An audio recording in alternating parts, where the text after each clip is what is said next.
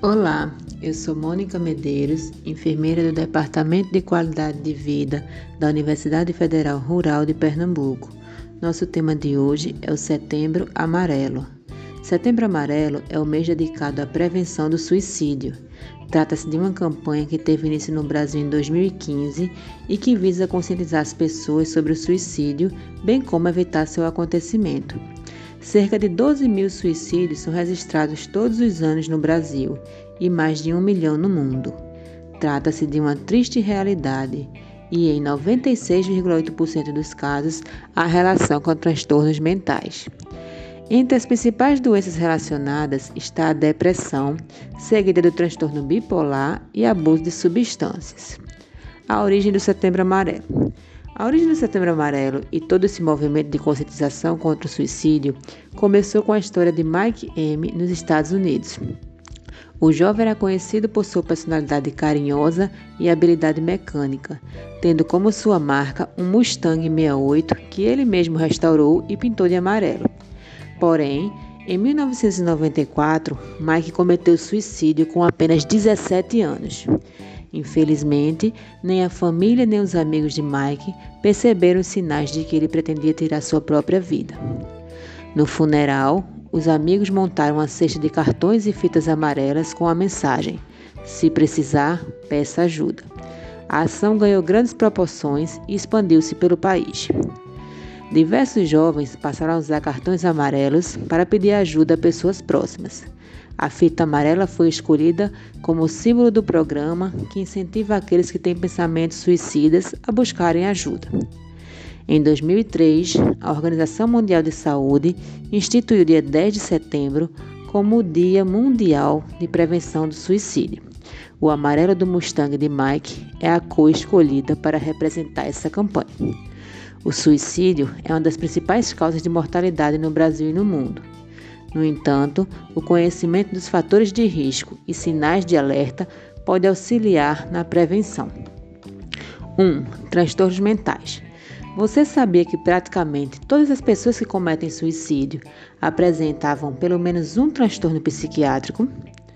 Pessoas com depressão, transtorno bipolar, transtornos relacionados ao uso de drogas lícitas ou ilícitas, como álcool, maconha, crack e cocaína, por exemplo, esquizofrenia e transtorno de personalidade fazem parte do grupo de risco.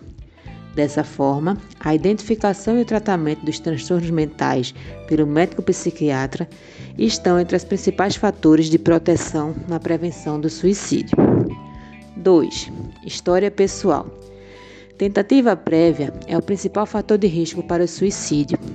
Indivíduos que já tentaram suicídio têm de 5 a 6 vezes mais chances de tentar novamente. 3. Ideação suicida.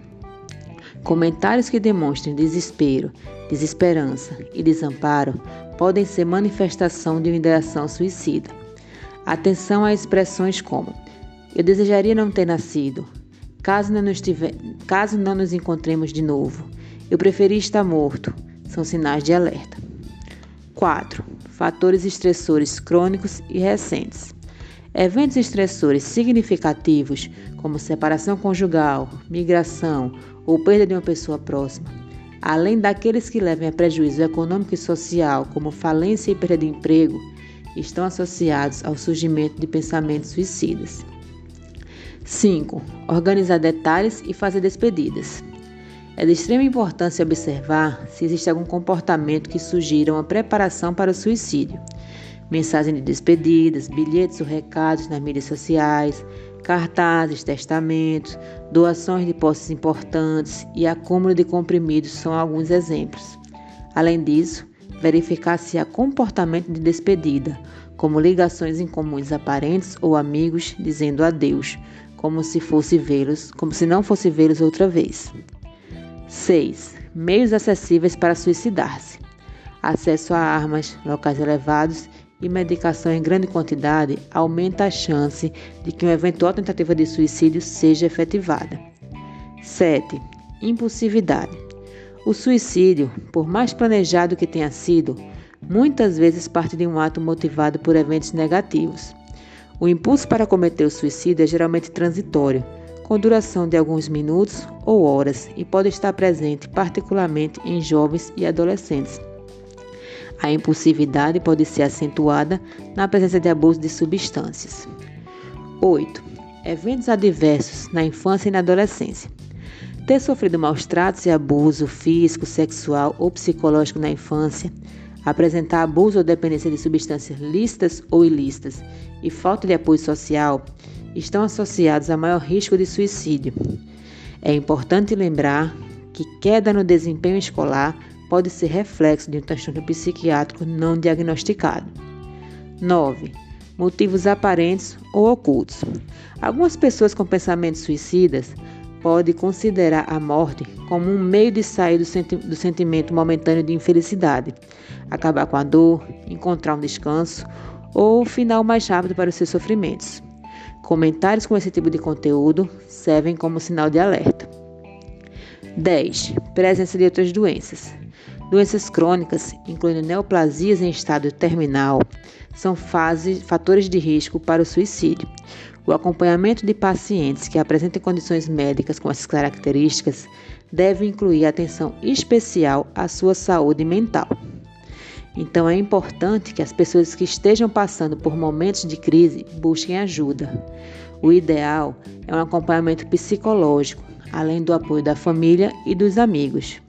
Para isso, é essencial que as pessoas consigam falar o que sentem, pois é um comportamento com determinantes multifatoriais, resultado de uma complexa interação de fatores psicológicos e biológicos, inclusive genéticos, culturais e socioambientais.